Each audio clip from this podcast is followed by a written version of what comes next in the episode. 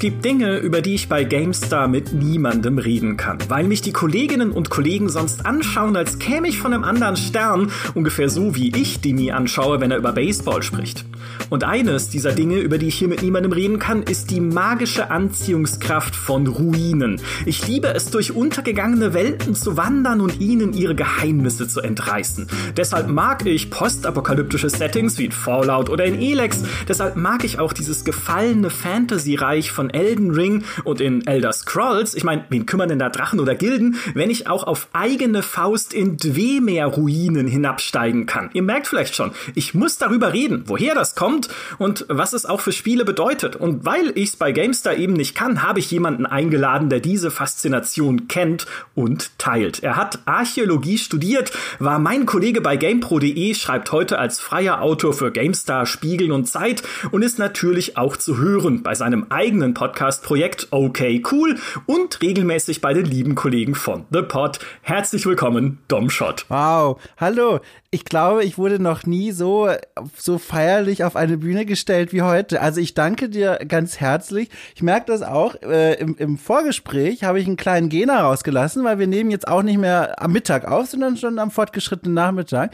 Ähm, und äh, war erst besorgt um meinen Hotspot hier. Ich bin frisch umgezogen und da war gerade ein Großteil meiner Energie drauf versenkt, dass die Internetleitung stabil bleibt. Aber jetzt habe ich diese Anmoderation gehört und denke mir, wow, also jetzt, ich bin richtig hyped. Ich glaube, ich für den Rest des Podcasts im Stehen. Sehr gut, das ist, so ist es auch gedacht. Ja. Ich mache das für dich ja. ähm, und für uns, weil es ist mir tatsächlich bei dem Thema nicht wichtig, ob irgendjemand zuhört.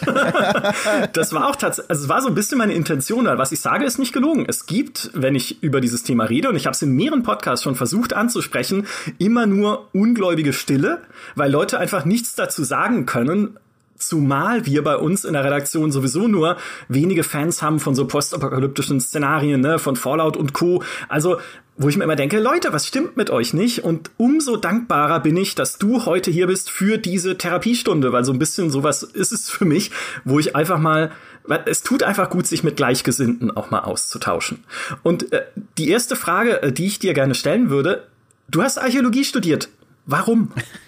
ja, das ist eine Frage, die musste ich schon oft in meinem Leben beantworten. Also das ist so ein Ding von, ähm, Geschichte und Archäologie ähm, war immer eine große Leidenschaft für mich. Das ist so das, wenn man andere Kinder damals gefragt hat, was willst du mal werden, haben die gesagt, ja, also Feuerwehrmann oder Astronaut oder Präsident, so diese klassischen Antworten. Da habe ich immer gesagt, Historiker oder Archäologe. Und um das nochmal zu illustrieren, damals, als ich dann schon Teenager war, ja, in der Zeit, in der es ja fast überlebensnotwendig war, als cool und, und interessant zu gelten, da gab es schon so eine Art Facebook bei mir in der, in, in der näheren Umgebung. Es war so in Süddeutschland vor allem so ein Ding, das hieß Partyfans. Und da bin ich mal sehr interessiert, wenn da draußen Leute das kennen, erreicht mich mal auf irgendeinem Weg und schreibt mir mal, ob ihr das auch kennt. Das war exakt wie Facebook, nur noch so ein bisschen älter. Also es gab auch Gästebücher, in die man reinschreiben konnte und man konnte Profile schon so kruscheln und knuddeln.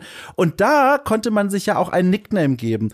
Und Mhm. Das ist ja eine super wichtige Entscheidung. Der Name muss, wir erinnern uns, ne, Teenagerzeit, der Name muss cool sein, der muss klingen, der muss interessant wirken und mysteriös, könnte sogar die Grundlage für die erste wichtige romantische Beziehung im Leben werden. Und dann saß der kleine Domshot vor diesem Nickname-Generator, wo man da seinen Namen eingeben durfte.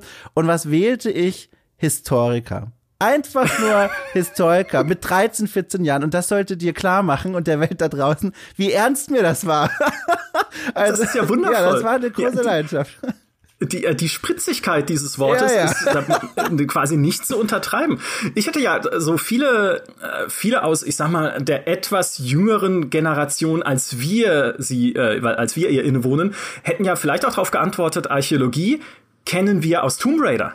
Mhm. Weil ich äh, kann mich noch gut erinnern, als ich gerade frisch bei GameStar angefangen hatte und noch Trainee war, hat uns äh, eine junge Frau angeschrieben aus der Community, die sagte, sie spielt so gerne Tomb Raider, sie hat jetzt total Bock auf dieses Thema Archäologie und ob wir ihr da irgendwie halt was vermitteln könnten oder halt irgendwie Kontakte vermitteln könnten, die wir jetzt in der Form natürlich nicht hatten. Aber ich äh, kann dich jetzt natürlich fragen, hier stellvertretend nach 18 Jahren, endlich, hat Tomb Raider viel mit Archäologie zu tun, wie sie im echten Leben stattfindet? Also man ahnt, glaube ich, schon die Antwort. Äh, sehr wenig. Das ist so, das ist, äh, wenn du nach Mittelamerika gehst und so eine, so eine Ruine betrittst und plötzlich sind da Fallen nur für dich vorbereitet. Das ist der Moment, wo man eigentlich dann aufsteht am Schreibtisch und sagt, aha, das ist eigentlich Quatsch, Archäologie. Genauso wie Indiana Jones. Aber trotzdem mhm. sind das super Katalysatoren, um Menschen für dieses Thema zu begeistern. Das habe ich auch gemerkt in meinem Archäologiestudium bei den Erstis, als man sich so ausgetauscht hat, wie bist du eigentlich auf dieses Thema Archäologie und so weiter gekommen? In meinem Jahrgang damals und auch so die Jahrgänge drumherum, also ich bin jetzt 89 geboren, da war also wirklich zu 90 Prozent, also wenn nicht sogar noch mehr, haben die Menschen gesagt, entweder von den Tomb Raider Spielen oder von den Indiana Jones Filmen. Das waren so die beiden ganz großen Momente, die geprägt haben und die begeistert haben für Abenteuer und da ist unser Wort, Ruinen erkunden und sich für Geschichte interessieren und all sowas. Das war für ganz viele Menschen, die, glaube ich, so so ein Initiationsritus, um sich dafür zu begeistern. Bei mir hingegen war das gar nicht, also ich, ich mag sowohl die Tomb Raider Spiele als auch die Indiana Jones Filme, auch schon als Kind, aber bei mir war es tatsächlich so dieser ganz altmodische Weg. Irgendwie im Bücherregal meiner Eltern standen so viele Bücher herum, irgendwie die Feldzüge von Alexander dem Großen oder ich erinnere mich auch noch an ein Terra X Buch, ähm, in dem es um die um die ähm, um die Pyramiden im alten Ägypten ging. Und das habe ich natürlich damals noch nicht gelesen, wie jetzt ein Mensch, der in der Bibliothek sitzt, aber ich habe mir Bilder angeguckt. Und wenn du dann so schwarz-weiß Fotografien siehst von irgendwelchen Gräbern, die geöffnet wurden und auch so schlecht aufgelöst, dass du auch viel Fantasie nutzen musst, um das auszufüllen. Also das hat super prägende Eindrücke hinterlassen. Und dann gab es noch bei Z ZDF. Ähm, ich glaube, es war entweder jeden Sonntag 19.30 oder jeden Sonntag 20.15 Uhr, das weiß ich nicht mehr genau. Gab es dann eben solche Reihen wie Terra X oder Schliemanns Erben, wo du Archäologen und Archäologinnen bei der Arbeit sehen konntest, äh, wie sie da Dinge ausgegraben haben. Und ich weiß noch, da saß ich begeistert davor, auch schon dann so als Teenager und war einerseits, dachte ich mir, das ist so cool, was sie machen, das will ich auch tun. Andererseits, und das ist auch, also rückblickend ehrlich gesagt, finde ich mich da ziemlich süß, da dachte ich mir, oh Gott, die sollen bloß auf aufhören, so gründlich zu pinseln. Ich will ja auch noch was finden. das waren so die zwei Herzen in meiner Brust und dann habe ich studiert. Ja, ich finde, äh, das finde ich sehr faszinierend, weil wenn ich so zurückgucke auf meine Kindheit, meine Eltern hatten überhaupt also ich sage nicht gar keine, aber fast keine historischen Bücher. Ich glaube auch kein direkt historisches Interesse an irgendwas. Aber was sie hatten, und Achtung, jetzt kommt ein Offenbarungseid, ich will meine Eltern nicht in die Pfanne hauen, aber ich tue es jetzt trotzdem, was sie sehr geliebt haben, war Erich von Däniken. Oh ja. Und für alle, die Erich von Däniken nicht kennen, er ist ein schweizerischer, glaube ich, mhm. Wissenschaftler, der archäologische Funde gerne in Verbindung bringt mit Übernatürlichem und Außerirdischem. Also das beispielsweise so Stargate quasi, ne, dass die Pyramiden, also ich weiß nicht, ob das jetzt ein konkretes Beispiel ist, aber gebaut wurden von Aliens oder dass alte Wandreliefe in Südamerika eigentlich Astronauten zeigen, statt irgendwelche fiktiven Götterbilder und das haben meine Eltern geliebt und sich da auch so Dokumentationen im Fernsehen angeschaut und der kleine Micha saß dann da und dachte sich, ach cool, Weltraum finde ich eh spannend über meine ganzen Was ist was Bücher von Sonnensystemen. Und wenn das irgendwie in Verbindung steht, was ja jetzt ich sag mal, rein wissenschaftlich betrachtet nicht unbedingt bewiesen sein muss, wenn man so eine Doku gesehen hat. Aber ich fand das einfach total faszinierend, in diese Gedankenwelt einzutauchen und zu überlegen, damals schon, ne, was bedeuten diese Ruinen, was bedeuten diese alten Bilder und Ehrlich gesagt, du hast diese Erinnerung gerade geweckt. Ich habe das völlig verdrängt gehabt. Einfach aus so einem aus so einer Seriositätsangst ja, raus. Da werden jetzt auch viele archäologische Institute dieser Welt, die gerade zuhören, auch froh sein, dass du es wieder verdrängt hast, weil dieser Typ, der ist, äh, also was man Populärwissenschaftler nennen würde, der ist innerhalb der Archäologie natürlich, also umstritten, da würde ich ihm schon viel zugute halten. Man ist sich einig, der Typ bedient sich, und ich meine jetzt Typ in dem Sinne gar nicht despektierlich, ist einfach nur ein anderes Wort für mich gerade als Mann. Ähm, der Typ bedient sich einem psychologischen Phänomen, das ähm, Norman Mailer mal benannt hat das ist Norm Mailer, ist ein US-amerikanischer Journalist gewesen, in der vor allem tätig Mitte und Ende des äh, letzten Jahrhunderts.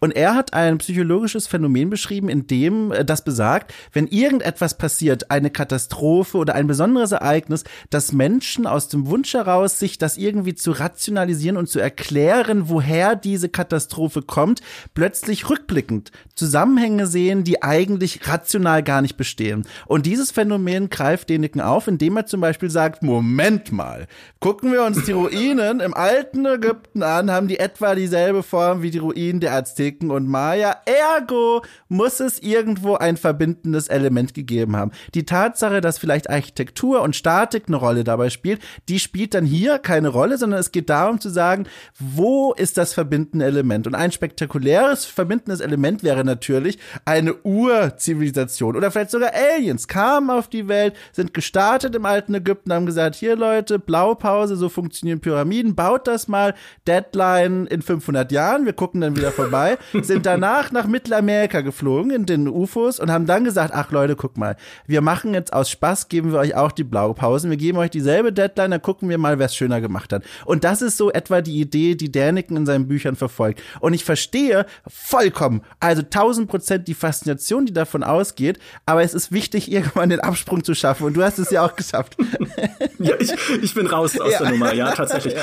Und was man ja auch sagen muss, immerhin sind daraus ja Meilensteine der Populärkultur geworden mit Stargate und Assassin's Creed. Hm. Keine Spoiler. aber ne, dieses Bild ist durchaus äh, bis heute verbreitet. Die zweite Sache, die mich damals äh, direkt in der echten Welt ohne außerirdischem Fernsehen an Ruinen natürlich berührt hat, waren Burgen. Und ich schicke vorneweg, ich bin meinem Heimatdorf bis heute rückwirkend böse, weil es gab in dem Dorf, in dem ich aufgewachsen bin, so ein 4000 Seelenort in der Nähe von Karlsruhe, früher eine Raubritterburg, an einem kleinen Wasserlauf. Und sie ist vollkommen abgetragen, weil die Deppen dort und wie gesagt, ich kenne sie ja nicht, deswegen darf ich sie beleidigen. Es sind ja meine Vorfahren in dem Falle, das als Baumaterial verwendet haben. Ne, Gab es ja früher oft, dass man Ruinen abträgt, um irgendwie sich halt äh, richtige, jetzt benötigte Scheunen und Häuser bauen zu können, weil man mit dieser Romantik über Jahrhunderte hinweg noch gar nichts anfangen konnte oder es sie einfach nicht gab, Ruinen gegenüber. Aber ich als Kind war so wütend, weil ich hatte diese Lego-Burgen, ich kannte diese, ne, auch Playmobil, diese Spielzeugburgen, ich kannte natürlich diese tollen auch Burgen-Dokus aus dem Fernsehen, aus Frankreich oder auch äh, Burgen, in die wir dann gefahren sind, so am Neckar entlang und sowas mit meinen Eltern, um sie uns anzugucken. Und ich dachte, Mensch, das könntest du jetzt hier vor der Haustür haben und die haben das einfach damals abgebaut. Krass. Was, was läuft schief? Ja, was läuft hast du dich da mal auf Spurensuche begeben? Weil da, also das ist ja durchaus ein Schritt, den man da machen könnte, getrieben von Wut und Frustration zu sagen, so, und jetzt laufe ich hier durch mein Dörfchen und gucke mal, wo ich die verbauten Steine wiederfinde. Ist das nicht so. geil? Und dann, und dann, dann shamest du die Leute, die in diesen Häusern jetzt wohnen. Bist du auf diese Idee gekommen damals? Nee, ich bin zwar, ich habe den Standort dieser ehemaligen Burg aufgesucht, oh. was einfach nichts mehr ist. So. Also es ist eine, eine, Grasfläche, also man sieht wirklich gar nichts mehr. Aber stimmt, die Steine zu finden. Es gibt dort, also ich, ich sag mal, es gibt viele alte Gebäude noch in dem Ort. Allein das Haus meiner Großeltern ist irgendwie aus dem 17. Jahrhundert. Äh, also das, da stehen noch schon, also dass es überhaupt noch steht, ist ein Wunder. Aber es, es existiert. Ähm, in dem Sinne, und es gibt auch so alte Scheunen noch, das ist eine gute Idee. Das muss ich nächstes Mal, wenn ich da bin, bereitet alles vor für mich bitte. Ich werde diese Steine suchen. Sehr gut. Ja, ja, nee, genau, weil ich komme aus einer Gegend, ähm, also ich sag's einfach mal, Leute können ja mal googeln. Das Ding heißt Grünenwörth. Grünenwörth ist genauso klein, wie es klingt. Das ist ein, ein, ein Dorf in der Nähe und das könnte man jetzt schon eher kennen von Wertheim am Main. Und das wiederum liegt ganz im Nordosten von Baden-Württemberg. Und dieses Dorf, in dem ich auflebte, übrigens, äh, in, in, aus meiner Perspektive Liebe, was du gerade gesagt hast. Du wohnst in einer mittelgroßen oder bist aufgewachsen in einer mittelgroßen Kleinstadt mit den 4000 Einwohnern. Bei mir 700 Seelen. Wow okay. haben da gelebt und ich habe mal mittlerweile geguckt, heute nur noch 500. Ich weiß nicht, wo der, wo was da zwischenzeitlich passiert ist, aber jedenfalls nicht groß. Und dort ähm, wurden äh, zwischen den normalen, ich sag mal, also ich bin jetzt auch nicht so gut in, in Geologie, um das richtig zuzuordnen, aber neben dem normalen Baumaterial, was vorherrschend war, gab es auch einige Buntsandsteinblöcke. Und diese Buntsandsteinblöcke wurden teilweise entwendet aus dem Schloss bei Wertheim am Main. Mhm. Ursprünglich eigentlich eine Burg, aber später umfunktionalisiert äh, zum Schloss. Ähm, und, und das war die Burg in meiner unmittelbaren Umgebung, die auch wirklich, also auch das gerne mal googeln, die Burg von Wertheim am Main, die erhebt sich also wirklich sehr, sehr eindrucksvoll. Ich kann das jetzt erst so richtig wertschätzen, weil ich für einen Podcast bei, bei The Pod äh, Dark Souls nachgeholt habe und da ne, durch Burgruinen laufe und dachte mir, mein Gott, ich kenne das doch von Wertheim am Main und jetzt kann ich das erst so richtig wertschätzen. Auch diese ganzen Skelettkrieger und so, Wertheim ja, am Main, eins zu eins. Die alten Touristen da Ninja, die sich da die ihre Körper durch die Innenstadt geschleppt haben. Nein, natürlich nicht. Ne? Ist ja, ja, hier alles nur Kunstfigur, meine ich ja gar nicht so. Aber äh, da bist du schon mitten im Thema für mich, denn der eigentliche Auslöser dieses Podcasts und auch dich anzuschreiben an irgendeinem sturmumwehten Tag war Elden Ring. Ich habe diese Network-Test-Version von Elden Ring gespielt und äh, ohne mir Böses zu denken, weil ich einfach nur Dark Souls aus tiefstem Herzen hasse, weil ich keinerlei Frusttoleranz habe, dachte ich mir, Ach, krass. vielleicht wird es besser. Ja, gar keine. Also ich, ich sag, habe ich oft schon im Podcast gesagt, ich bin wie so ein Eichhörnchen auf Koffein in Spielen und ich kann, ich habe keine Geduld und ich kann nicht mit Frust umgehen, ich kann nicht verlieren und ich kann nicht die Kontrolle abgeben. Das also kann ich schon alles, aber ich werde dabei unglaublich fuchsig. Und deswegen mag ich Dark Souls einfach nicht so sehr als Spiel an sich vom Konzept. Aber ich dachte mir, naja, aber da ist ja eine Open World drumrum und ich muss nicht kämpfen, sondern kann auch mit meinem Spektralpferd vorbeireiten. Was ich aber eigentlich erzählen möchte, ist, diese, diese Welt von Elden Ring ist ja, übernimmt ja dieses melancholische Dark Souls Setting, wo du ja auch durch eine verfallene Welt und äh, ja durch Ruinen halt schreitest, in denen du aber noch ihre alte Pracht erkennst oder zu erkennen glaubst zum Teil, das übernimmt ja Elden Ring und äh, formuliert es halt um auf eine Open World, wo dann halt am äh, Horizont eine riesige Burgruine ist, in der dieser wie heißt der Erdenbaum? So ein goldener Baum, ist ja wurscht, ne? Halt so rauswächst und du siehst die zerstörte Brücke, die dorthin führt und hast an der Küste riesige Ruinen, die halt so ins Meer abrutschen, so, so, äh, schon so halb.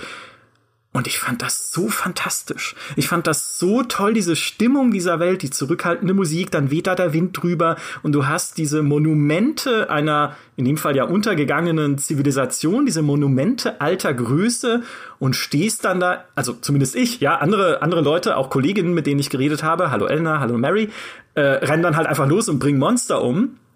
Aber ich stehe dann da und nehme das einfach in mich auf und bin total fasziniert halt von diesem, von dieser untergegangenen Welt. Verstehst du, was ich meine? Kennst du das bei dir auch so aus Spielen? Also total. Da fallen mir, also, also ich, wir haben da ein sehr ähnliches äh, Spielverhalten. Ich genieße es auch sehr, durch diese Landschaften zu laufen und sich das ganz genau anzugucken. Und mhm. ich muss die ganze Zeit denken, also ich ahnte ja nicht, dass ich jemals mal so ein Mensch werde, der sowas sagt, aber nachdem ich Dark Souls 1 da, wie gesagt, im Rahmen dieses Podcasts mal durchgespielt habe, ich, ich muss es jetzt einmal sagen, also ich würde es mir so wünschen, es ist ja bald Weihnachten zum Zeitpunkt der Aufnahme, wenn ich einen Wunsch an dich frei hätte, wäre, dass du nochmal in Ruhe Dark Souls 1 eine Chance gibst, denn dort gibt es direkt zu Spielbeginn, nach einem kurzen Tutorial, ähm, einen Ort, der nennt sich Firelink Shrine und Leute, die das Spiel gespielt haben, werden sich jetzt schon vom Stuhl wälzen, weil sie vor Gänsehaut gar nicht mehr klarkommen. Das ist ein Ort inmitten einer riesengroßen, auch weitläufigen Ruinenlandschaft, ähm, der ursprüngliche Ausgangspunkt deines Abenteuers und dort unterlegt von diesen melancholischen Klängen zu sitzen und diese Ruinen um dich herum aufzunehmen, zu denen sich auch nach und nach, und das ist kein Spoiler, sondern äh, das ist, das nimmt dir nichts weg,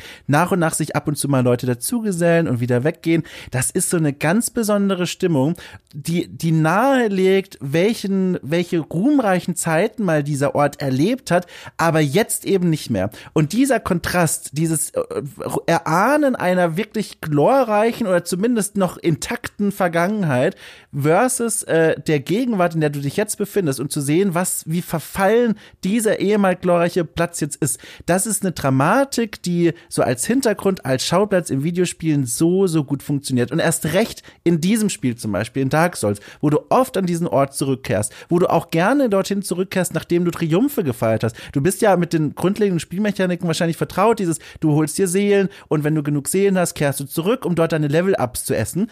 Äh, und eigentlich kommst du zurück mit diesem Gefühl von, ey Leute, ich habe hier gerade den größten Triumph gefeiert und jetzt hole ich mir zwei bis vier Level-Ups und dann kommst du zu diesem Ruinenort zurück und bist sofort so eine Mischung aus demütig und irgendwie melancholisch traurig erfüllt, weil diese Ruinen dir vor Augen halten, andere haben auch schon mal dieses Triumphgefühl gehabt und die sind auch gescheitert. Und das ist, das ist einfach Poesie. Ich sag's dir, das ist Poesie. Dieses Motiv der Demut finde ich, finde ich sehr, sehr spannend. War mir so nie in den Sinn gekommen, aber ja, du hast recht, ne? Du, du stehst ja als kleine Figur in dem Fall inmitten verfallener Größe. Mhm. Das, das erdet.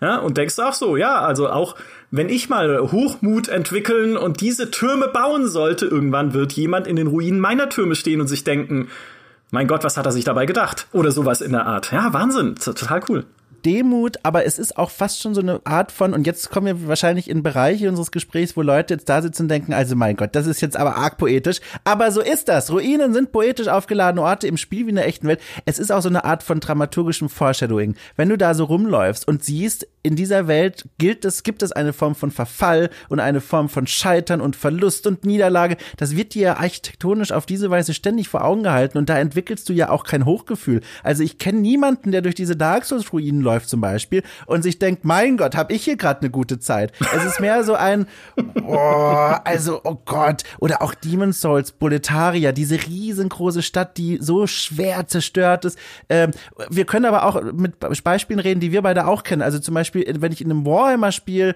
eine Belagerungsschlacht durchführe und eine Stadt angreife, die schon längere Zeit belagert ist und die auch schon Spuren dieser Belagerung trägt, dieses sichtbare, dieses sichtbare Hinterlassen von Spuren des Verfalls in dieser Stadt, das hat einfach eine Wirkung, die, die wirklich kaum ihre Wirkung verfehlt.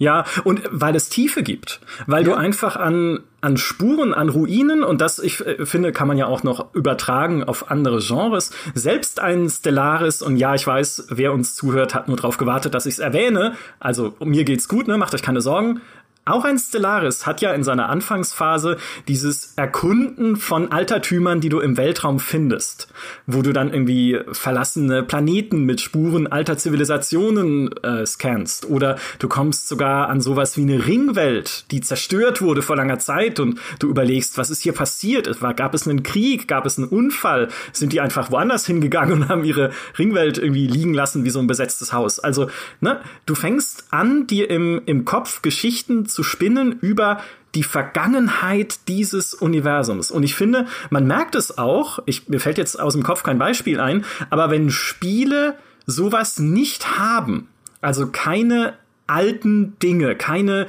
Ruinen, keine alten Monumente, nichts, was ihnen Vergangenheit gibt, dann fühlen sich diese Universen auch einfach platt an und Flach, generisch ja. Mhm. oft. Ja, Ganz ja. genau. Da bin ich ganz bei dir.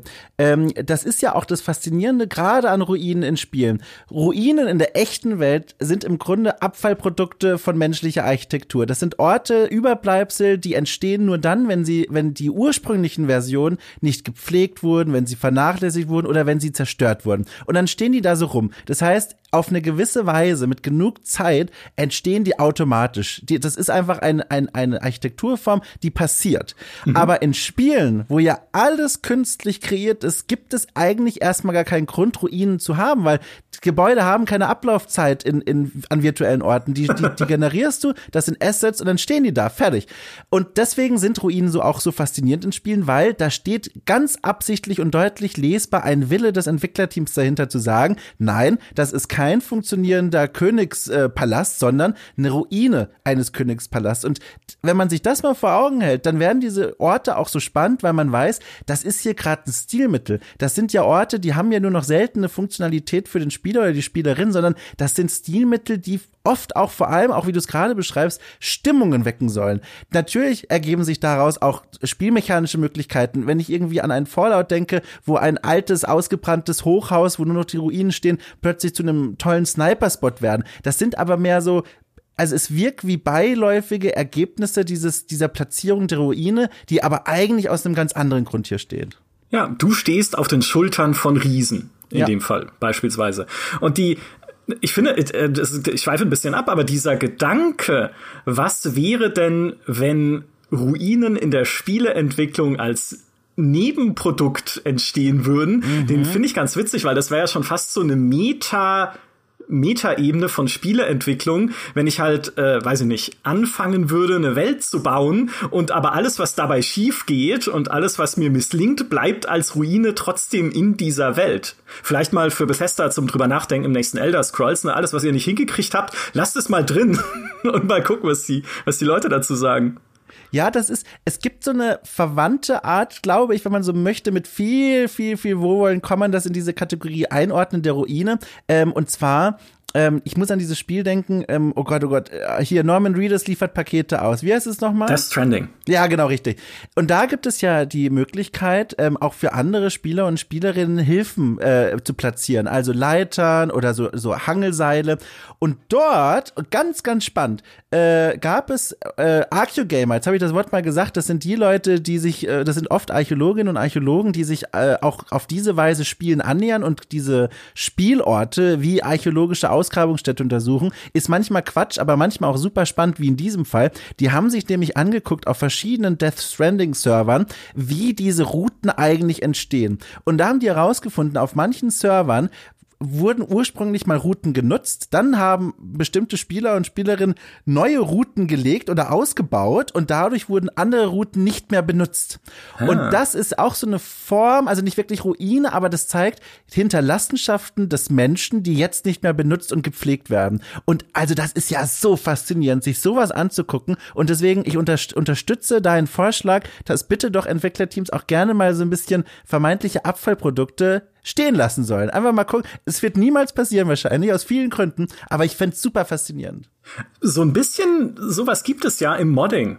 Weil ich, äh, ich muss zum Beispiel an Enderal denken, dieses Story-Mod für Skyrim oder Total Conversion ist ja ein eigenständiges Spiel inzwischen, das man auf Steam auch so runterladen kann, in dem es viele Versatzstücke gibt noch von Quests, die nicht fertig geworden sind, weil beispielsweise die Teammitglieder das Projekt verfrüht verlassen mussten. Und auch das hat ja so ein bisschen, äh, spielt ja mit diesem Reiz, wenn du eine Quest, eine Auftragskette hast und sie endet einfach an irgendeinem Punkt, an dem sie nicht enden sollte, weil es nicht der Schlusspunkt ist, offensichtlich, ja, sondern es fehlt halt noch eine Enthüllung oder ein etwas, was draufgesetzt wird. Aber dann fängst du selbst an mit deiner Fantasie ein bisschen zu spielen und zu überlegen, was könnte denn noch dahinter gesteckt haben? Und ähm, ja, spinnst dir deine eigenen Geschichten. Und das ist für mich ein ganz zentraler Punkt, wenn wir über diese, über diese Faszination Ruine sprechen, diese, dieses Kopfkino, was in mir vorgeht, wenn ich eine Ruinenwelt erlebe. Und auch da, ich, also auch das hatte ich im Podcast schon mal erzählt und auch da haben dann alle gesagt so,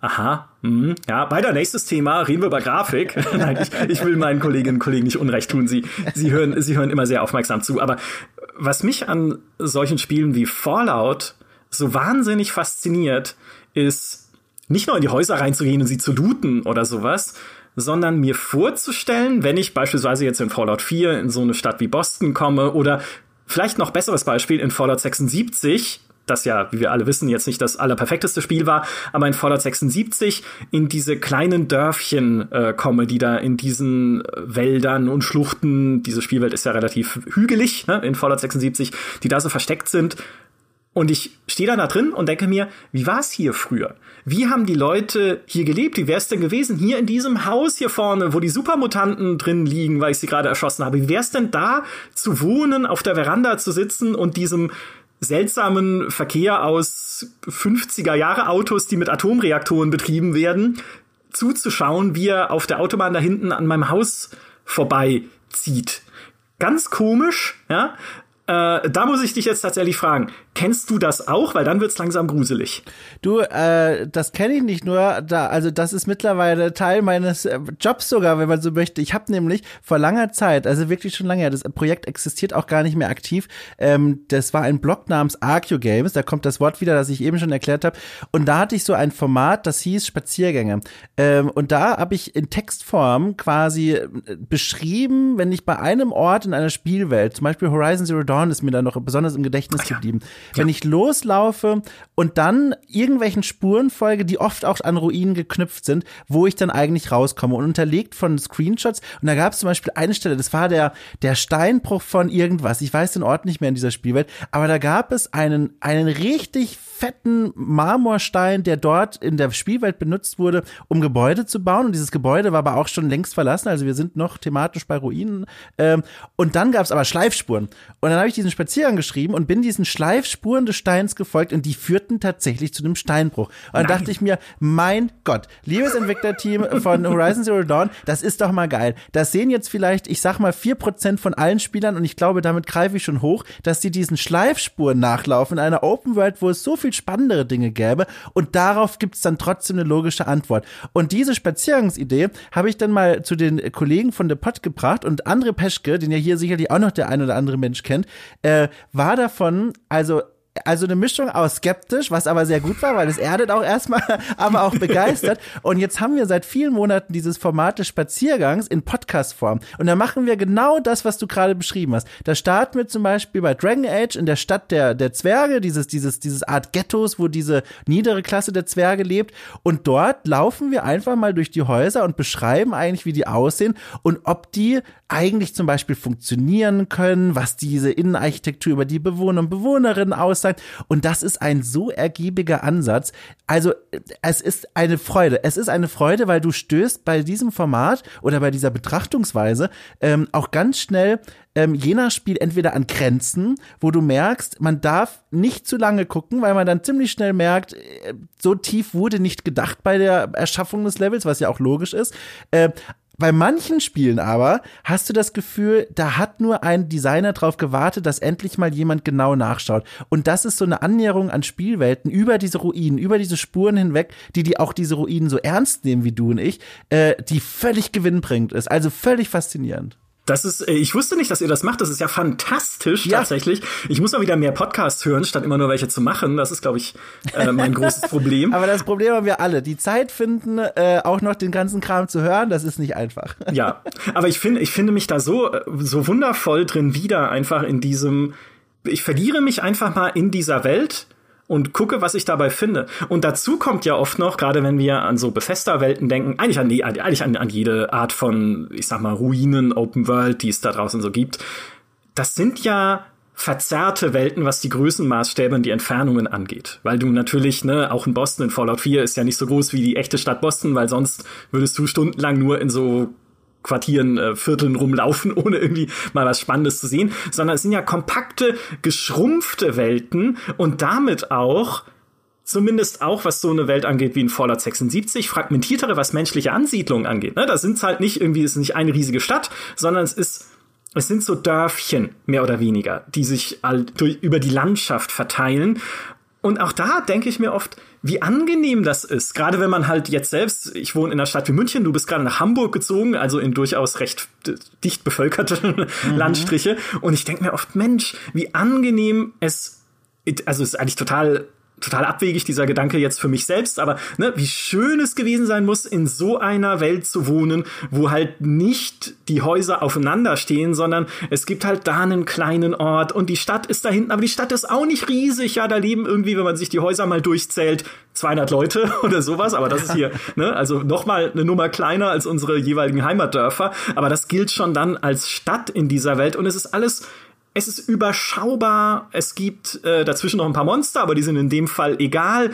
Einfach eine, eine kompakte kleine Welt. Und wie schön wäre es, wenn auch unsere Welt manchmal so kompakt und klein wäre. Mhm. Weiß ich, ist ein bisschen so träumerisch vielleicht. Ähm, ich, äh, aber, ich, bin ja. da, ich bin da ganz bei dir. Diese Ruinen haben oft auch gerne, ich komme natürlich jetzt auch auf das Spiel drauf an, aber ich sag mal, wenn ich so an Ruinen in Spielen denke, fallen mir vor allem Beispiele ein, die genau in diese Richtung gehen, die so eine Form von Entschleunigung und Moment des Innehaltens anbieten, weil, weil, und selbst wenn da irgendwelche Gegner auf einen lauern oder schon der nächste Questgeber, auf den du keine Lust hast, die, die sind nicht sofort da. Das ist so ein Moment der, des Entdeckens und irgendwann treten die mal auf den Plan und überraschen dich oder nerven dich, aber oft erstmal Ruhe. Und eine Spielerei, an die ich da ganz besonders besonders denken muss, ist äh, tatsächlich Assassin's Creed. Also Assassin's Creed, du, das werde ich nie vergessen. Das war, also welches war das denn? Ich glaube Assassin's Creed, das hat in Rom gespielt, Rom. Äh, Brotherhood das kann sehr gut sein. Also, das, ja. das, kann tatsächlich sehr gut sein.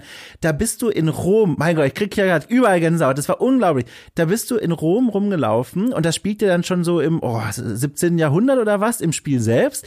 Aber da gibt's ja natürlich noch die römischen Ruinen, die antikrömischen Ruinen. Ja. Und dann läufst du da über so eine Art, also ja, also so eine Art Gartenruine durch und dort stolperst du plötzlich über Menschen, die dort in diesem fiktiven 17. Jahrhundert, 16. Jahrhundert äh, irgendeine Party feiern im Stile der antiken Römer. Also die, die, die machen das, das ist, also im Grunde machen die wirklich eine Party und verkleiden die halt mit solchen Gewändern und so. Aber dann läufst du da durch und du bekommst plötzlich ein Gefühl für diese Geschichtlichkeit. Also, dass da Leute jetzt in diesem gedachten 17. Jahrhundert sich verkleiden wie irgendwelche Römer, für alle ist klar, das ist für die eine Kostümparty, aber an den, in der, in der digitalen Welt, realen Ruinen des antiken Roms. Und das war so ein magischer Moment, wie hier zwei Epochen zusammenkommen. Äh, wenn man jetzt mal kurz vergisst, dass es ein Videospiel ist. Das war so, also faszinierend. Das habe ich mal erlebt übrigens. Oh, das kann ich kurz aus dem Nähkästchen plaudern. Ich habe ja Archäologie äh, studiert und im Rahmen dessen auch zwei Semester in Rom studiert. Und da kriegst du eben die krassen Benefits mit, die du als Nicht-Archäologiestudent gar nicht erst wahrhaben kannst. Und das ist ein bisschen äh, elitär, aber in dem Fall habe ich das also einmal sehr genossen, weil das war wirklich ein besonderes Erlebnis. Da gab es nämlich einmal im Jahr, und da hatte ich Glück, dass ich das mitbekommen habe, gibt es eine Party ähm, von einer ganz alten Kunstgeschichtlerschule, die dort in Rom ihren Sitz hat. Und diese Party gibt es seit dem äh, Mitte des 17. Jahrhunderts. Und da gibt es einen riesengroßen Garten mitten in Zentralrom, der nur betretbar ist über ein riesengroßes Holzportal, das geformt ist wie, wie ein Fischmaul, das sich öffnet. Und dieses Tor wurde auch schon renoviert, aber kommt ursprünglich auch irgendwie aus dem 17. Jahrhundert. Und diese Party dort war eine der krassesten Feiern, die ich jemals in meinem Leben erlebt habe. Und ich meine jetzt gar nicht jetzt gemessen am Alkoholpegel oder so, sondern an der Art und Weise, wie dort alte Strukturen und auch wieder Ruinen genutzt wurden, um die Party zu inszenieren. Da gab es zum Beispiel überall, man muss sich das vorstellen, ein riesengroßer Garten, alles voller Efeu und, und alles ist grün und ganz viele so kleine Marmorelemente, ähm, also mal ein kleiner, also Marmorstühle, Marmorplatten, Marmortische, Marmorgeländer, die einfach nur durch dieses grüne Areal geführt haben und diese Marmor, Marmorgeländer, die hatten einen Hohlraum. Die waren quasi dort, wo du deinen Arm oder deine Hand auflegst, um die abzustützen, darunter war ein runder Hohlraum und in diesen runden Hohlraum, durch den floss Wasser. Dort gab es ein Kanalisationssystem, das ständig fließendes Wasser durch diese, durch diese Geländer durchlief. Äh, Warum das ursprünglich mal vor 400 Jahren konzipiert wurde, weiß ich nicht, aber ich weiß, wie sie es für diese Feier genutzt haben. Sie haben ursprünglich mal irgendwann mal Löcher in diesen Marmor gebohrt in regelmäßigen Abständen und dort Weinflaschen reingesteckt.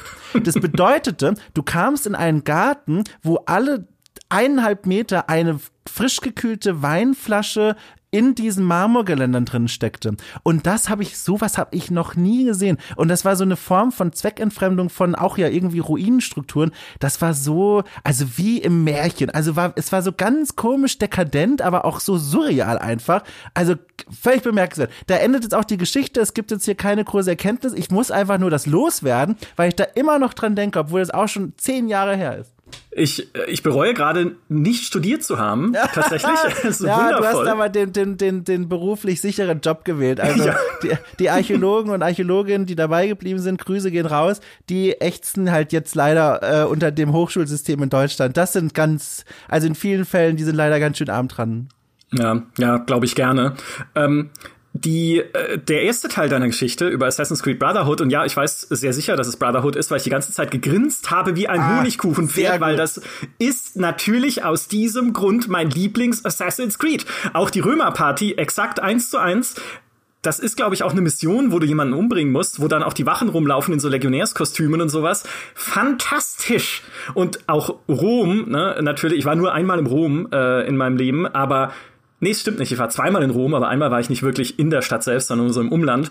Aber durch diese Stadt zu gehen, natürlich dort das Kolosseum zu sehen, das Forum Romanum, ist unglaublich faszinierend, weil diese Stadt halt dieses Altertum atmet. Ja, du merkst halt, du bewegst dich hier in Geschichte. Es ist nur schade, dass es halt einfach so überlaufene und erschlossene Geschichte ist, ne? Also auch im Gegensatz zu Videospielen. Wenn du heute natürlich in der echten Welt eine Ruine besuchst, dann ist sie ja ausgeschildert, dann äh, sind dort wahrscheinlich, wenn es Urlaubssaison ist, 3000 andere Leute, wie im Kolosseum halt üblicherweise oder auch im Forum Romanum. Und das macht ein bisschen dann dieses, äh, dieses melancholische Gefühl, über das wir schon gesprochen haben, leider oft kaputt. Und wo ich das auch hatte beispielsweise, ich war ähm, mal im Urlaub auf Malta. Oh, und ja. mhm. Malta ist sehr faszinierend, wenn man so Altertümer mag, weil die uralte Tempel Ruinen auf dieser Insel rumstehen haben und nicht nur eine, mhm. sondern oder zwei, sondern Dutzende.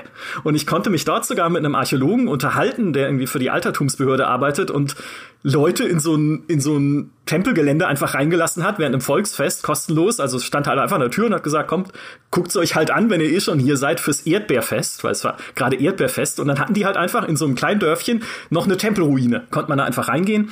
Und der meinte dann auch, naja, das, das ist einfach Malta. Man muss hier nur einen Spaten in die Erde stechen, schon findet man irgendeinen alten Tempel. Und ich ja, habe so ja. gesagt, wie, Sie, Sie müssen doch auch hier jetzt als Archäologe der glücklichste Mensch der Welt sein. Wo er dann ja, auch meinte, ja, aber ne, die, das Budget und man muss ja dann auch immer aufpassen und viele Leute machen die Dinge halt auch einfach heute noch kaputt. Ne? Wenn du irgendwie ein neues Haus bauen möchtest und findest dann eine Tempelruine in, im Keller, dann legst du aber ganz schnell eine Plane drüber und kommst nachts mit Presslufthammer, weil sonst ist der Hausbau erstmal beendet, weil dann die Altertümerbehörde kommt und sagt, wir würden uns das gerne mal genau anschauen. Und naja, gegen sowas, äh, gegen diese Widrigkeiten müssen sie natürlich auch kämpfen. Weil auf Malta gibt es einen äh, sehr faszinierenden Ort. Ich habe leider vergessen, wie er hieß, aber googelt es gerne, das ist relativ bekannt. Das ist eine unterirdische Tempelruine, wahrscheinlich halt ein Bestattungsort aus alten Zeiten, steinzeitlichen Zeiten, den sie auch nur zufällig gefunden haben, als mal in irgendeinem Haus der Keller eingestürzt ist oder sowas. Also das Ding war jahrhundertelang nicht zugänglich, ja, bis irgendwie Anfang des 20. Jahrhunderts und für den gibt es auch nur ganz wenige Karten. Also da muss man sich auch morgens irgendwie bei der Altertumsbehörde in Valletta anstellen, in so eine kleine Schlange. Und dann gibt's auch irgendwie nur 13 Karten pro Tag oder sowas. Und dann wirst du aber, dann gehst du da hin und wirst dann da reingelassen und dann durchgeführt von jemandem, und bist da unter der Erde in Dunkelheit, die, diese, diese Grabkammern oder Kammern überhaupt da unten wurden so gebaut, dass sie einen ganz besonderen Echo-Effekt erzeugen. Wahrscheinlich halt damals für Gesänge, dass die intensiver werden und man diese Vibrationen mehr spürt. Und nur in ganz kleinen Gruppen, weil äh, dadurch, dass da Leute drin sind, die atmen, können halt diese Ruinen angegriffen werden und deswegen schickt man da halt nur ganz wenige Leute rein, um die halt nicht zu beschädigen und zu überlasten. Und das fand ich toll. Weißt du, so eine ganz kleine Gruppe, nicht 100 Leute, die da durchgequetscht werden wie durch Neuschwanstein, sondern wirklich nur so ganz paar Leute. Alle sind ruhig und ehrfürchtig, weil es halt auch diesen, diesen, um diesen Vibrationseffekt halt vielleicht mal zu erleben, wenn der, äh, ich glaube, es war eine, eine Führerin, die es durchgeführt hat, wenn sie laut gesprochen hat. Ah, es war, es war einfach toll. Ja, das mega wollte ich nur noch erzählen. Ja, ja, nee, mega geil. Voll gut. Ich kann dir nur empfehlen, wenn das dann irgendwann mal wieder möglich ist. Die Welt äh, ist ja gerade auf die Knie gesunken. Wir alle kriegen es mit seit zwei Jahren, äh, diese furchtbare Pandemie. Aber wenn es mal wieder möglich ist, äh, Westküste, Klein, ach, da war der Archäologe, äh, Türkei. Ich sage immer Kleinasien statt Türkei, weil das noch so drin hängt. Also Westküste, Türkei, da gibt es zum einen die riesengroßen Touristen-Hotspots, klar, äh, Ephesos zum Beispiel oder viele andere Orte, die touristisch einfach so hart erschlossen sind, da werden die Touristen reingekarrt mit Busladung, haben dann gefühlt zehn Minuten Zeit und wieder raus. Aber in dieser Region, also wirklich von Istanbul bis ganz in den Süden, da gibt es so viele, so mittelgroße bis kleine Städte, in denen die Ruinen zwar dokumentiert wurden schon und auch erfasst wurden, auch teilweise manchmal restauriert wurden, aber die da einfach so rumstehen. Und dort gibt's einfach nicht genug Leute von draußen, also Touristen, die sich dafür interessieren oder den beschwerlichen Weg auf sich nehmen, die zu besuchen. Und da hast du genau den Effekt, den du dir gerne wünschen würdest. Du kommst da in und hast irgendwie das Gefühl, ey, weiß ja eigentlich schon jemand was davon. Also bin ich hier der allererste. Also wie gesagt, alle wissen schon davon, aber es fühlt sich so an. Und das ist so, also ein erhebendes Gefühl, da durchzulaufen und also äh, äh, während dieser Exkursion haben wir da diese ganze Küste abgeklappert und da gibt es zum Beispiel auch die, also die Stadt kennt alle, die schon mal in Rome Total War gespielt haben, äh, ähm, Pergamon ähm, heute heißt es Bergama äh, und äh, auch, also auch Türkei. Und dort äh, ist diese komplette Stadt noch mit der Festungsanlage so gut besuchbar und erschlossen mit dem Dionysos Theater. Das ist ein so beeindruckender Anblick. Und dort gibt es zwar auch Touristen, aber sehr viel wenige, weil es ist schwer, also schwerer zugänglich. Äh, das ist auch nicht so ganz so faszinierend wie Ephesus oder die ganz großen Städte. Aber da mal hinzugehen und dann noch vielleicht mit so einer mit mit so einer archäologischen Führung. Also das ist einfach eine Wucht. Und da kriegen wir jetzt vielleicht wieder, wenn wir wollen, müssen wir nicht. Das ist nur eine Ausfahrt, die ich uns anbiete. Wir könnten von hier aus wieder in die Welt der Spiele zurückkehren. Denn was ich bei diesen Ruinenbesichtigungen immer wieder festgestellt habe, ist, das sind natürlich Orte, an denen leben ja heute auch noch Menschen oder zumindest in der Nachbarschaft. Und was mhm. man dann oft mal sieht, ist, da kommen natürlich dann hier, lass es die, die, den Dorfjungen sein, der verliebt ist und sich in den Marmor mit einem Messerchen ein Herzchen reinmacht oder so. Oder, oder, oder irgendwelche ähm, Graffiti-Sprayer, die da sich verewigen oder so. Und das ist ja aus archäologischer Sicht natürlich furchtbar, weil es greift das Material an und verändert den Befund und so weiter. Aber aus einer anthropologischen Perspektive ja super spannend, weil diese Ruinen weiterhin auf eine Art genutzt werden und Teile des alltäglichen Lebens der Menschen dort sind. Und sowas zum Beispiel sehe ich in Spielen gar nicht mal so häufig. Also es gibt natürlich die Ausnahmen, vor allem so Postapokalypse. Leute richten sich in Fallout-Ruinen ein und leben dort einfach. Aber dass ich zum Beispiel, weiß ich nicht, in einem Dark Souls äh, Leute, die in diesen Ruinen rumsitzen, dort auch mal anfangen, in dem Marmor rumzukratzen. Oder in einem Horizon Zero Dawn, dass dort Leute anfangen, sich irgendwo zu verewigen oder Selbstspuren hinterzulassen, was ja ein Urbedürfnis des Menschen ist. Wir alle kennen die Szenen, wir setzen ein Kind am Sandstrand äh, hin und das fängt an zu buddeln. Oder von selbst weiß man ja auch als Kind oder auch heute noch ehrlich gesagt, also ich mache das heute noch, wenn man auf einer Wiese sitzt, irgendwann fängt man an Gras rauszurupfen. Das sind ja alles so so Aktionen, über die denkt man gar nicht nach, aber man hinterlässt Spuren in der Welt. Und das finde ich wird in Spielen für meinen Geschmack noch zu wenig aufgegriffen.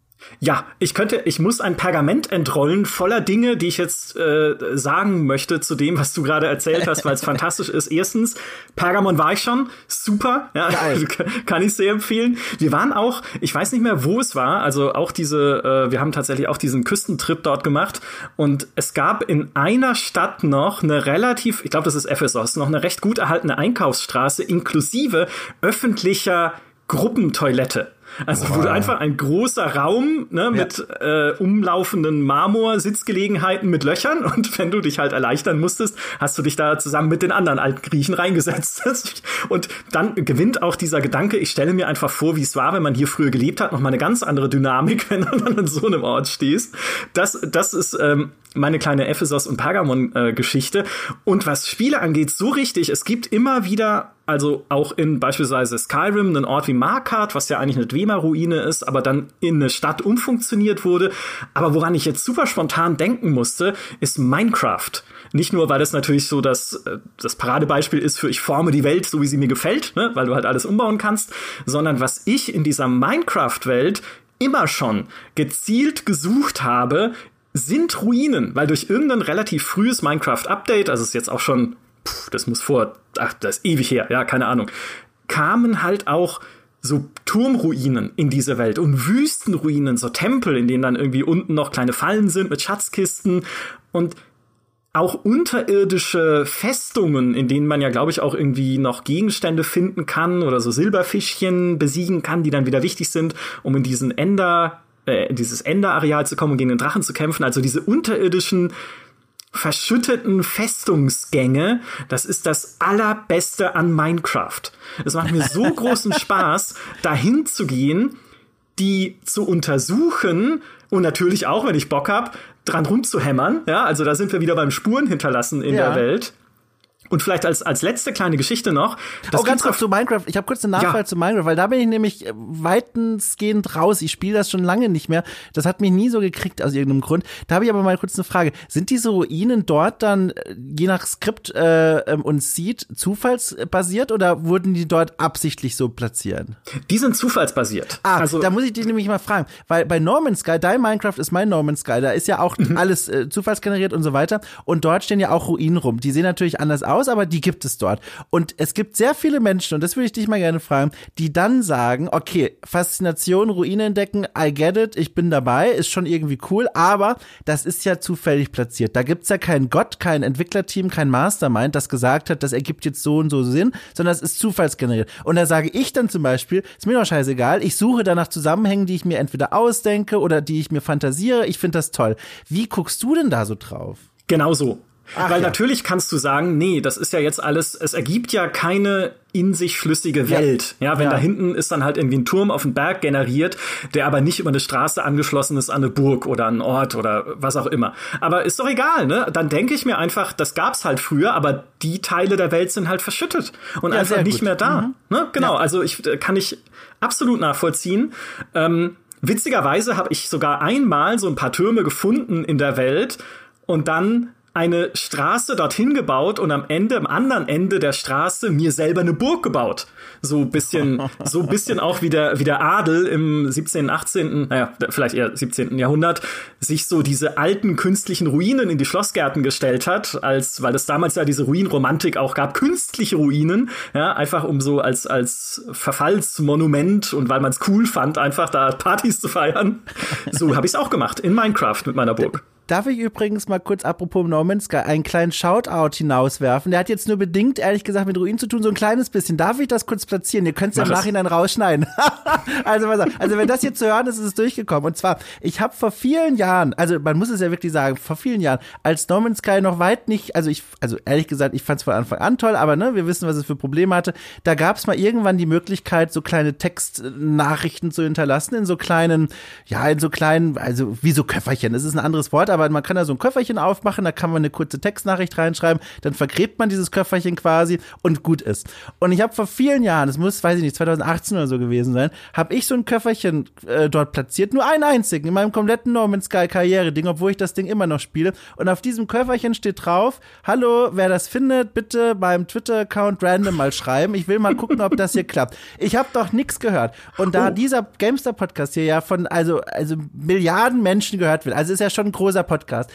Also falls dort draußen jemand sitzt auf diesem Schatz und sich bisher nicht getraut hat, mir zu schreiben, mach das mal. Aber bitte mit Beleg, weil jetzt kann ja jeder sich einfach melden. Aber ich würde gerne wissen, ob das geklappt hat. So, Dankeschön. Das war ein kleiner Shoutout. Vielen Dank. Ja, aber das passt ja auch zu unserem Thema, weil damit hast du ja auch wiederum der Welt deinen kleinen Stempel aufgedrückt und das bringt uns äh, wieder zurück auch zu einer kleinen Malta-Anekdote, die ich noch einschieben wollte, weil auch dort ist es so, dass auf diesen alten Tempelruinen Touristen früherer Tage ihre Graffitis hinterlassen haben. Ja, geil. Ja. Und zwar äh, meistens Briten, auch aus dem 18. Jahrhundert, weil das damals halt, ne, Großbritannien war ja schon eine recht wohlhabende Nation zu der Zeit und da haben Leute so langsam dieses Reisen für sich entdeckt und auch dieses, ne, wir schauen uns halt alte Dinge an und die haben da halt ihre Liebesbotschaften und sonst was drauf gekritzelt. Und das ist jetzt schon wieder eine archäologische Ebene dieser Ruinen selbst zu gucken, okay, was steht denn da? Was hat denn jemand vor 200 Jahren auf einen Jahrtausende alten Stein geschrieben. Ja. Wie cool, wie cool ist das? Ja, also ja. insofern, ne, auch wenn, also macht es bitte nicht, ja, ihr alle, die uns zuhört, aber sagen wir mal, wenn es auf heutigen Ruinen auch Graffitis gibt, werden auch da wieder Leute in 200 Jahren stehen und sagen, was zur Hölle ist äh, TikTok oder Tinder oder sowas, über das ihr hier geschrieben habt. insofern, ja. Ich finde das also wirklich, es ist einfach so ein faszinierender Komplex. Ich habe da auch an der Stelle, kann ich mal eine kleine Spielempfehlung rausgeben äh, für ein Spiel namens Black Haven. Das ist, äh, also ich würde fast behaupten, gänzlich unbekannt. Das ging mal ursprünglich als so eine Art Art, äh, wenn man das böse Wort sagen will, Serious Game an den Start. Aber mhm. es ist tatsächlich ein unterhaltsames, spielenwertes Spiel, in dem es darum geht, dass eine junge Praktikantin in einem Museum anfängt, das sich äh, in Amerika, das sich dreht um äh, Kolonialgeschichte und, und schwarze Geschichte in dem Land. Und dort ähm, ist Teil des Museumsareals eine ehemalige Sklavenfarm und das Anwesen des Besitzers dort. Und ähm, dort gibt es eben auch so einen wunderschönen Ort an diesem ehemaligen Anwesen des Sklavenbesitzers, ähm, wo man eigentlich Ruinen aus dem 17. Jahrhundert erforscht, dann aber von späteren Generationen, die dort auch noch gelebt haben, äh, sich so, die sich dort mit Graffiti verewigt haben. Und dann mhm. auf der Ebene drüber nochmal gibt es dann in dem Spiel wunderschön abgebildet so kleine ähm, Hinterlassenschaften von Besucherinnen und Besuchern, die dort dann ihre Namen eingeritzt haben oder auch einfach nur einen Penis dran gemacht haben. Und das sind so Sachen, so verschiedene Ebenen der Zeitgeschichte, die in den Ruinen sich widerspiegeln. Also ganz tolles Spiel, Black Haven. Äh, man lernt was dabei. Ich weiß nicht, sogar, vielleicht ist es sogar kostenlos. Ähm, und das bildet eben auch eine wunderschöne Ruine in dem, in dem Sinne ab. Ja, Entschuldigung, dass ich jetzt gerade bei Penis kichern musste wie ein Schuljunge, aber wer weiß, ob die Briten auch damals auf den Ruinen in Malta selbiges hinterlassen haben. Ich habe leider keinen gefunden.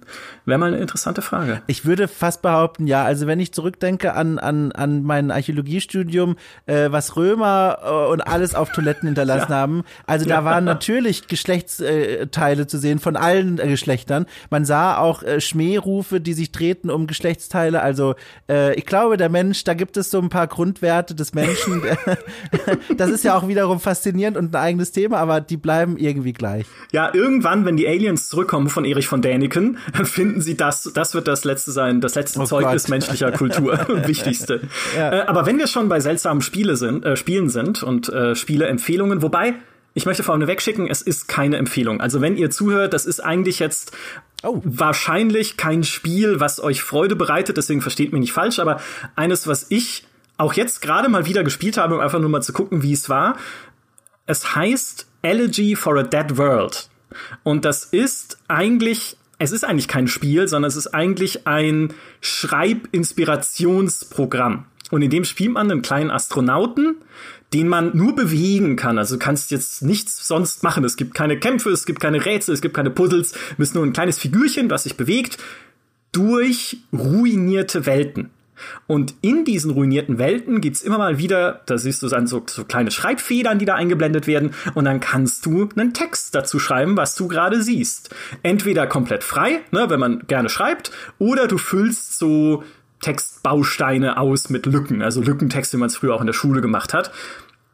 Und das ist nichts Besonderes in dem Sinne, dass es jetzt irgendwie originell wäre oder irgendwie total explodieren würde an irgendeinem Punkt.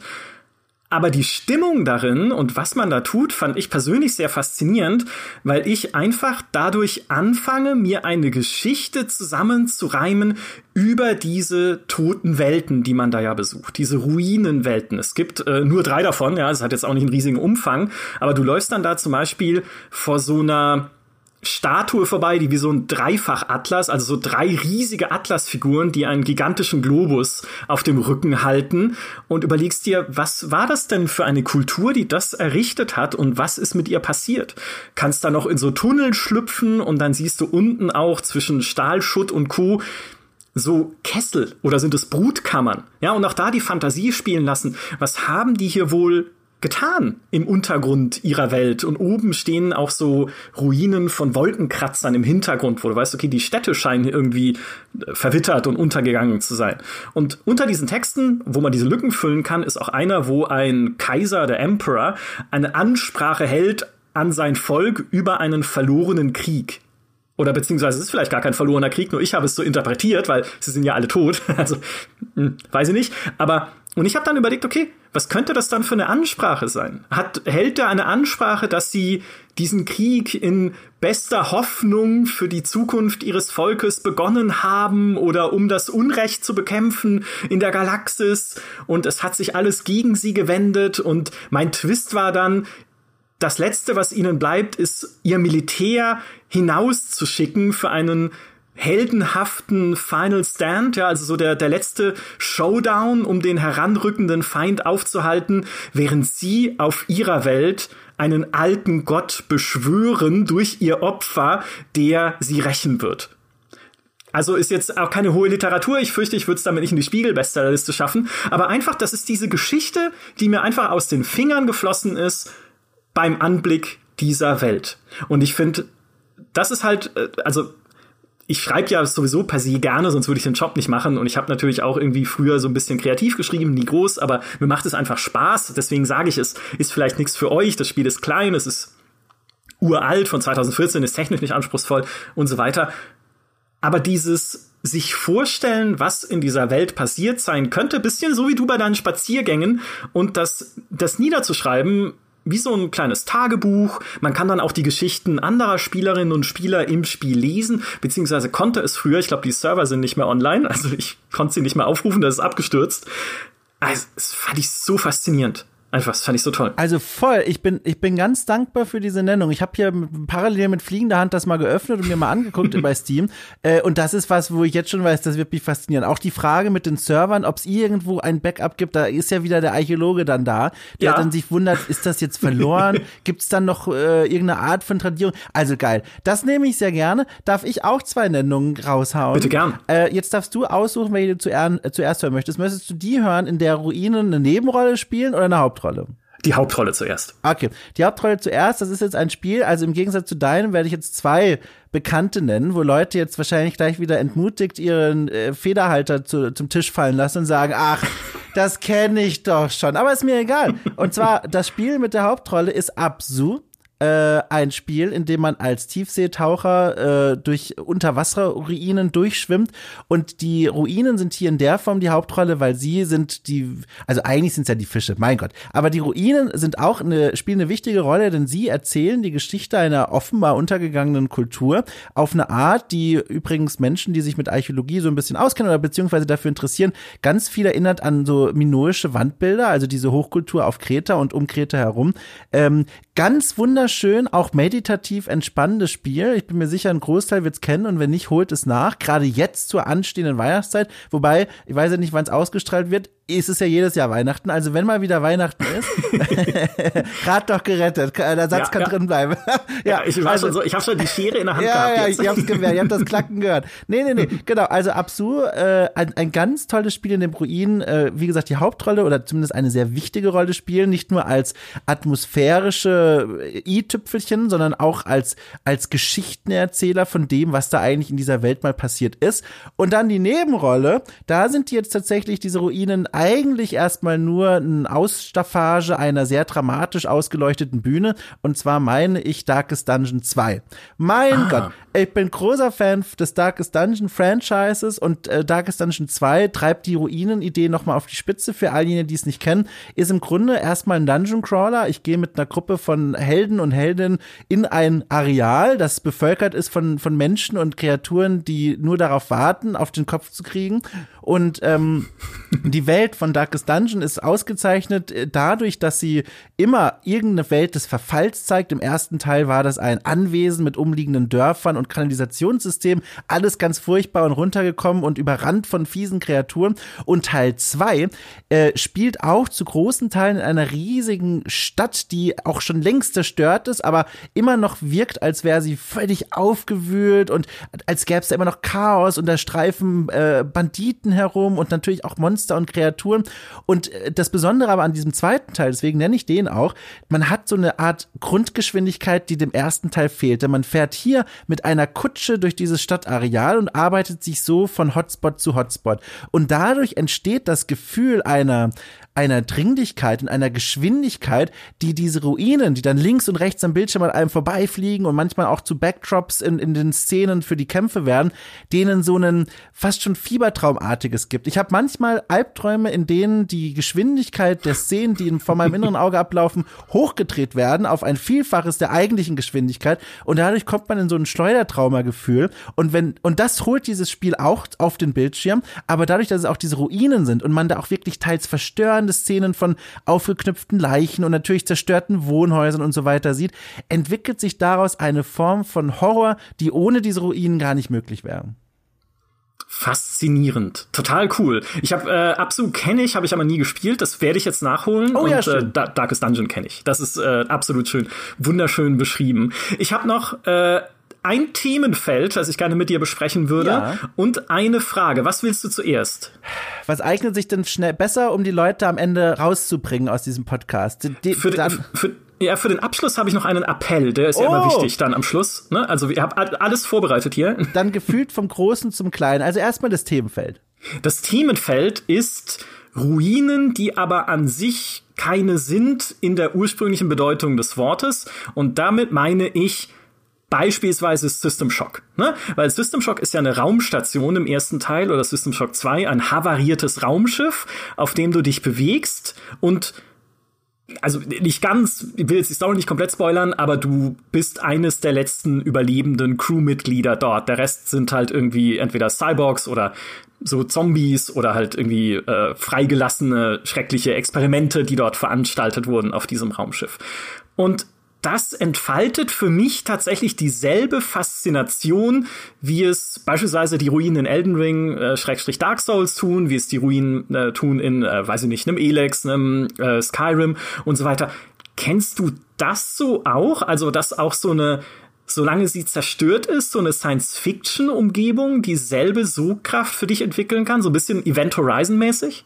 Ich glaube, wir sind ja eigentlich sogar noch bei den Ruinen selbst. Ich weiß, unser Bauchgefühl würde jetzt an Burgen und sowas denken, aber ja, ganz ja. am Anfang habe ich ja mal erzählt, also für mich zumindest Ruinen so als Abfallprodukt menschlicher Architektur, all das, was irgendwie zurückgelassen oder nicht mehr gepflegt wurde.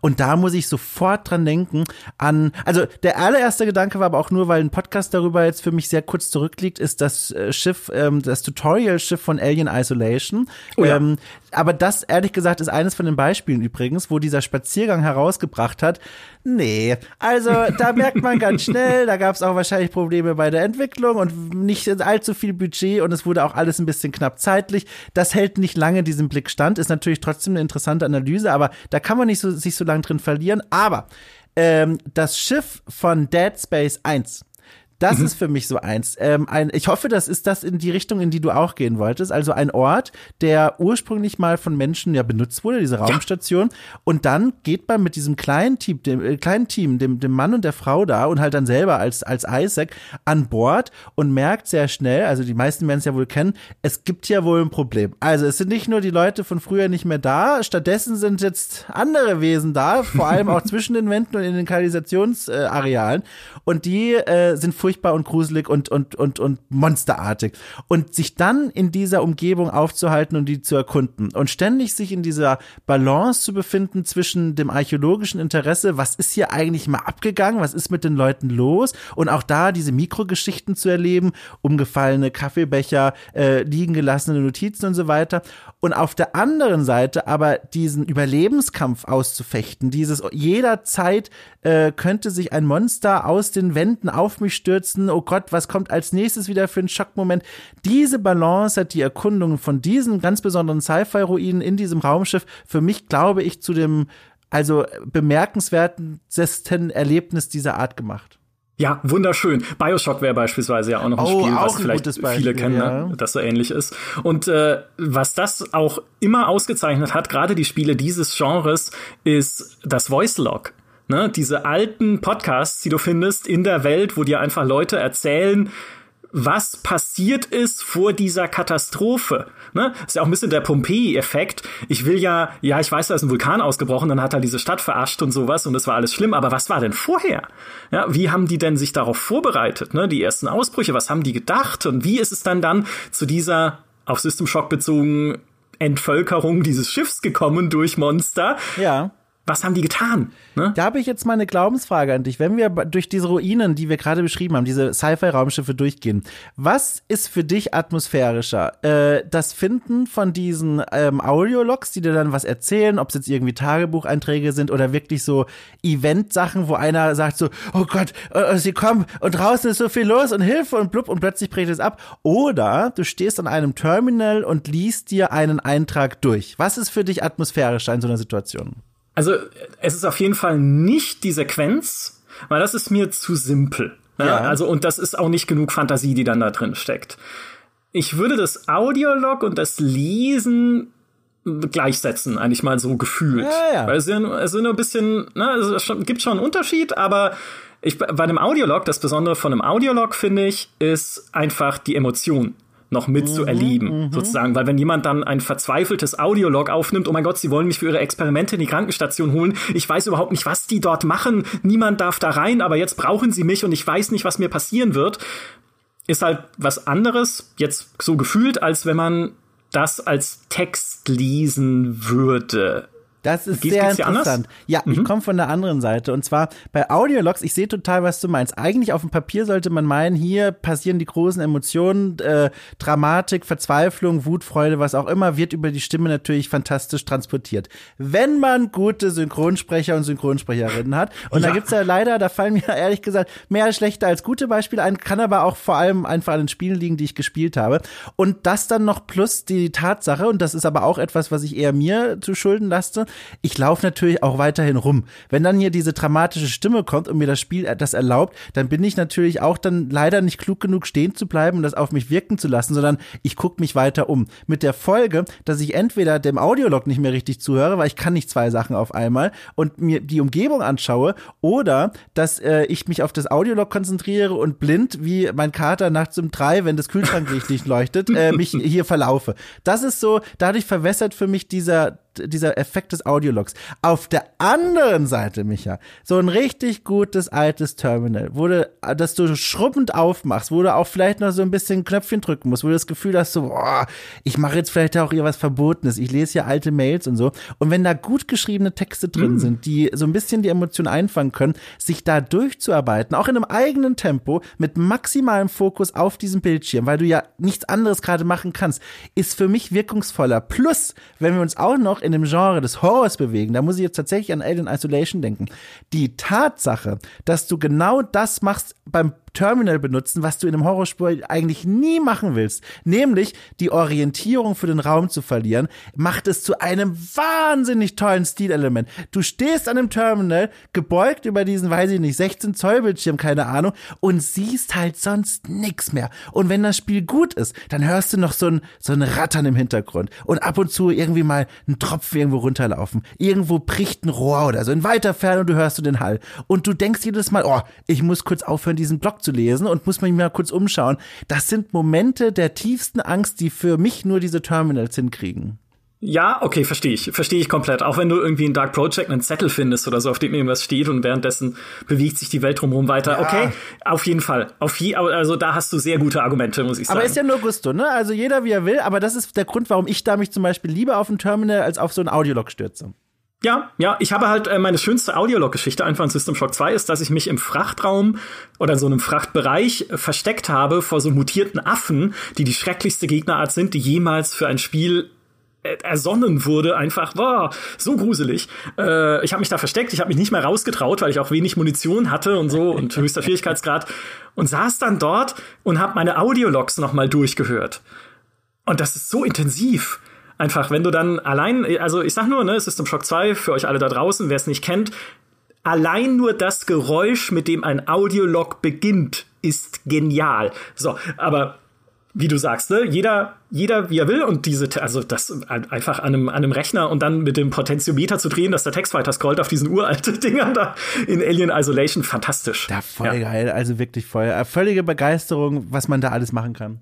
Ja, das war mein Themenfeld, damit wäre das abgehakt kommt noch die Frage an dich und wenn du, äh, je nachdem, wie du die beantwortest, bist du schon eingeladen in den nächsten Podcast. Oh! Nämlich, du magst ja Geschichte. Ja. Ne? Und alte Dinge. Wie stehst du zu Karten, also landschaftsgeografischen Karten? Oh, das ist ja, also das ist so, also wirklich ohne Witz, das ist ein großes, spannendes Thema. Ich liebe es, also für mich ist die beste Karte in einem Spiel, die in der Spielwelt selbst platziert ist. Was ich damit meine, ist, ich denke an Uncharted, glaube ich, war das. Ähm, oder noch besser, ich denke an ein Firewatch. An ein Firewatch, wo du die Karte aufrufst und du siehst, wie die Figur die Karte aus der Tasche holt und den Blick senkt auf die Karte. Und dann, dass du dich dann selbst orientieren musst und in Verhältnis setzen musst, wo du stehst und wo du gerade in der Welt bist, das ist also eine, ein Minispiel nochmal für sich selbst, vor allem wenn man so ein orientierungsloser Mensch ist wie ich. Und dann aber auch auch auf der anderen Seite in Spielen wie, also in Skyrim hat das, glaube ich, aber auch ein Red Dead Redemption oder ein The Witcher, wo du so Schatzkarten findest und dort sind bestimmte Orte markiert äh, und dann musst du versuchen herauszufinden, von wo aus diese Karte geschrieben wurde, wohin es wirklich gehen soll, wie exakt die auch gemacht wurde. Also völlig faszinierendes Thema. Es gibt auf der anderen Seite, jetzt hast du mich wieder losgetreten in eine Richtung. Ich höre jetzt aber gleich auf. Eine Sache kann ich direkt an der Stelle mal sagen, weil das ist was, was mich die ganze Zeit schon belastet. Ähm, äh, die die, Minimap, äh, oder vielmehr die, die Übersichtskarte von Jedi Knight, Jedi, oh Gott, nicht, äh, wie hieß denn das letzte Star Wars Spiel? Jedi, der mit äh, dem roten Fallen Haar. Order. Genau, Fallen Order hat, finde ich, eine ganz furchtbare Karte und die ist der Grund, warum ich das Spiel abgebrochen habe. Ich kann mich mit dieser Karte nicht orientieren. Äh, das ist mein Spontangedanken zu Karten. Gut, das werden wir vertiefen in einem Podcast über Karten, den wir eines Tages so machen. Du bist direkt, direkt gerne eingeladen. oh, ich freue mich. Also wenn nicht irgendwie äh, Proteststürme der Community losbrechen, komme ich da sehr gerne dazu. Das kann ich mir nicht vorstellen. Ich ja, möchte, ich, na, das glaube ich nicht. Ich möchte äh, diesen Podcast, wie ich es schon angedeutet habe, mit einem Appell beenden und zwar haltet inne, jetzt nicht beim Podcast hören, bitte hört den Podcast weiter, sondern haltet inne in Spielen und achtet mal drauf auf eure Umgebungen und was euch eigentlich an diesen Umgebungen gefällt. Wie es Dom vorhin gesagt hat, haltet auch in einem Dark Souls mal inne und nehmt einfach die Umgebung in euch auf. Oder in einem Elden Ring, wenn es dann erscheint im Februar 2022 ich hätte fast gesagt in ein paar Wochen, aber wer weiß, wann dieser Podcast rauskommt, wie es erschienen ist jetzt neulich. so, äh, genau, äh, ja, gebt euch, lasst ja. euch mal treiben und ein Spiel, wo ich das zum Beispiel auch selbst bewusst schon gemacht habe, auch wenn es auch wieder ein Weltraumspiel ist, ist Homeworld. Weil Homeworld hat ja auch oft in seinen Hintergründen gigantische Wracks und Monumente aus der galaktischen Vergangenheit, die ja einfach nur im Hintergrund irgendwie so hingepinselt sind. In Homeworld 3 werden es auch 3D-Objekte, haben sie jetzt versprochen. Aber wie toll ist es einfach, sich das nur anzuschauen zu dieser sphärischen Musik und sich vorzustellen, was das mal war. Also ja, haltet ich, inne. Ich, ich schließe mich dem an. Äh, nehmt mal eine Spielwelt, eine Welt wirklich ernst. Also wirklich mal eine Spielwelt ernst nehmen. Ja. Ich weiß, wie groß, also ich bin ja selber auch ja manchmal so, wie ich weiß, wie groß manchmal einfach der Bock drauf ist, zu sagen so, ich lese das jetzt völlig mechanisch, ich gucke, wo kann ich irgendwelche Frames abkürzen, wie kann ich mich in welchem Spiel auch immer so optimal durchbewegen, dass ich auch wirklich jedes Item mitnehme. Das ist ja natürlich alles völlig legitim, das ist ja klar. Aber dann auch mal zu sagen, so, jetzt gucke ich nicht, wie ich in Dark Souls die doofe Wegfindung Findungs-KI so locken kann, dass ich hier einen Gegner schießen kann, sondern dass ich mal denke, warum stehen hier eigentlich acht Fässer rum? Gibt es hier eigentlich irgendeinen guten Grund, warum diese riesengroßen acht Fässer da stehen? Wie, wie schwer sind eigentlich Fässer? Ist es eigentlich logisch, dass sie so kaputt gehen, wie sie kaputt gehen, wenn ich durchrolle? Oder gibt es dahinter einen anderen Grund? Und den Effekt, den man dadurch hat, finde ich, der ist so wertvoll, weil man zum einen einfach so ein schönes kleines Gedankenspiel betreiben kann, vielleicht sogar auch die Spielwelt auf eine ganz neue Art wertschätzen oder auch weniger schätzen kann. Das ist ja auch eine Erkenntnis. Und zum anderen, wenn man darauf Bock hat, und das ist was, was ich für meine Arbeit zum Beispiel super wertschätze, man gewinnt eine, ein tieferes Verständnis für Game Design, weil man ganz oft dann merkt, dass hier zwei Kräfte gegeneinander kämpfen. Die Immersion in eine Welt, die ein Team natürlich will, und spielmechanischen Zweck. Dass es bestimmte Gründe haben muss, warum eine Leiter dort stehen muss, wo sie steht, warum eine Treppe so angewinkelt ist, wie sie angewinkelt ist. Und spannend ist dann, und ich glaube, da kann man diesen Podcast hier zusammenbringen, herauszufinden, welche der beiden Kräfte hat wie stark über das andere, über das andere Element gewonnen. Ja, wunderschön gesagt, zumal ja alles immer von Hand platziert ist. Ne? Es gibt den Zufall nicht. Es sei denn in Minecraft, bei meinen Türmen, wo ich die Burg gebaut habe. Aber, Aber, selbst der zufallsgenerierte Algorithmus ist ja auch von Menschen geschafft, ne? Oder wissen wir auch aus anderen Themenbereichen, die sind ja auch biased. Also die, die sind ja nicht so neutral, wie man immer meinen möchte. Überall, wo der Mensch mal seine, seine Fingerchen dran hatte, weiß man schon, das ist nicht mehr neutral. Das geht in irgendeine Richtung und herauszufinden, in welche. Das ist das Spannende. Ja, schaut euch römische Urin an und was drauf gekritzelt ist. Das ist der letzte Appell, den ich noch ab. Äh, nein, das ist der vorletzte Appell. Der letzte Appell ist natürlich, bitte folgt Dom, jetzt nicht physisch, das wäre ja, beunruhigend, bitte nicht, bitte sondern äh, hört Okay Cool an und unterstützt es auf Steady. Das ist ein super Podcast, tolle Interviews, die du da immer wieder machst. Also auch da an dieser Stelle eine Hörempfehlung. Schaut mal rein. Nee, hört mal rein, muss man ja sagen, weil es ein Podcast ist. Ja. Vielen lieben Dank dir, dass du heute bei mir warst, um diese, dieses Therapiegespräch zu führen. Und danke, dass ich endlich eine verwandte Seele finden durfte, um dieses Thema zu teilen. Hat mir riesengroßen Spaß gemacht. Vielen, vielen Dank. Du mir auch. Ich finde das ganz toll, was ich hier jetzt für Parallelen äh, in unserem Spielverhalten aufgetan habe, weil ich meine, äh, so gut kenne ich dich jetzt auch noch nicht und das macht das Ganze ja auch so spannend, weil man hier offenbar Parallelen aufdeckt, wo man sagen würde, ach du liebe Zeit, Brüder im Geiste. Das ist ja echt eine nette ja, Geschichte. Ja, wer weiß, ähm, wenn wir noch weiter geredet hätten, hätten wir rausgefunden, dass wir, warte, deine Mutter war und dein Vater war auch zu diesem Zeitpunkt an dem Ort und Moment mal. Er wird gleich mal ein Telefonat Richtig. führen müssen hier nach diesem Podcast. lieben Dank, Dom, lieben Dank auch an alle, die ja. uns zugehört haben. Macht's gut, bis zum nächsten Mal. Tschüss.